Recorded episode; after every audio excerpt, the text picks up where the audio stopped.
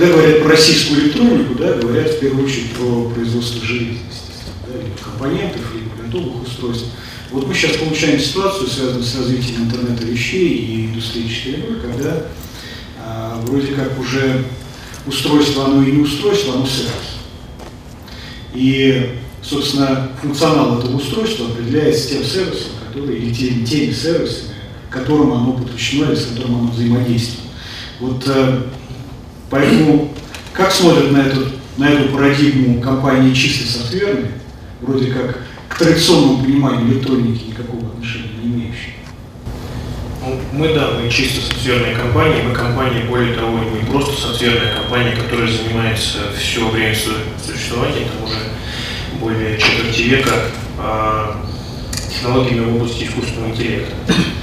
И я думаю, что как раз вот тоже сидел, слушал с интересом то, что говорили. Я думаю, что во многом, конечно, если мы говорим о будущем, мы сегодня говорим во многом э, будущее электроники будет определяться развитием софта, потому что ну, железо само по себе не работает, оно выполняет какую-то функцию, которую софт от него требует.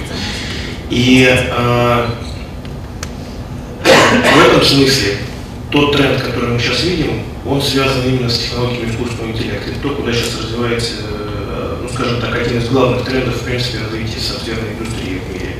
Если там говорить в цифрах, например, то по э, оценкам аналитиков, этот рынок, именно, точнее не рынок, а инвестиции э, компании в разработку искусственной технологий искусственного интеллекта выросли с 45 миллиардов долларов в мире в 2010 году до 300, до 310 в 2015. То есть это семикратный рост за 5 лет. То есть очевидно, что весь мир смотрит в эту же сторону и понимает, что а, за этим технологией будущее. Ну и не секрет, мы с вами вместе видим, что вот эта штука, она там может с вами теперь разговаривать да, в каком-то объеме.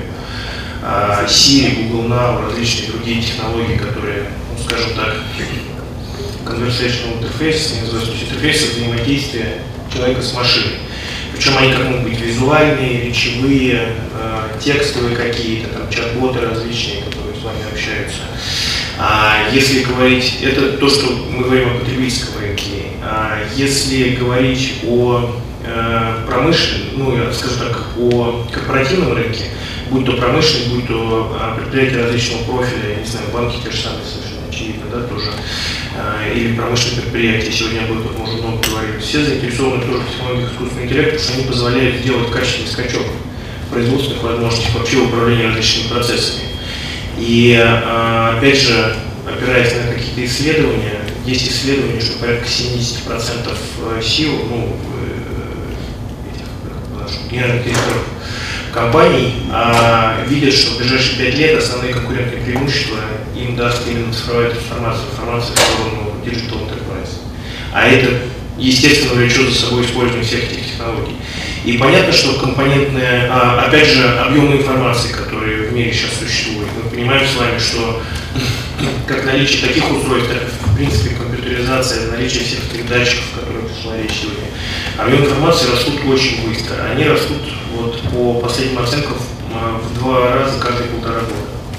Ну, представьте себе, человечество накапливает каждые полтора года столько же, такой же объем информации для обработки, который за все предыдущее существование. Это просто совершенно безумные темпы.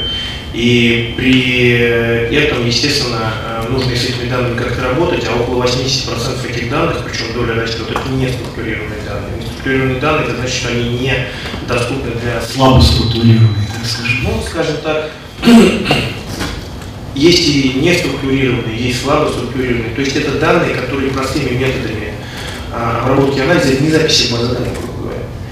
Это даже не, передача, не знаю, температуры датчика какая-то конкретная цифровая. Это не данные, с которыми нужно что-то делать и использовать это для тех же самых конкурентных преимуществ, как управление производством с помощью получения каких-то э, данных с производственной линии и управление этим процессом дает конкурентное преимущество. Также те объемы данных огромные, которые накоплены, и у различных предприятий производственных, у телеком-операторов, у государств, у банков, кого угодно, они, э, да даже ваши личные данные, да, как, человека, вы, не знаю, найти возможность, найти быстро нужную какую-то информацию или получить ответ на какой-то вопрос, как минимум вы экономите кучу времени, вы можете уже сразу двигаться вперед, вы тратите время на то, чтобы это заново все сделать. И вот э, обработки больших объемов инструктурированных данных и системы взаимодействия вот эти интеллектуальные с людьми, я думаю, что вот будущее будет именно за этим, и а, электроника, производители электроники и все, что вокруг этого, а, скажем так, вся экосистема вокруг этого, безусловно, должна это учитывать, потому что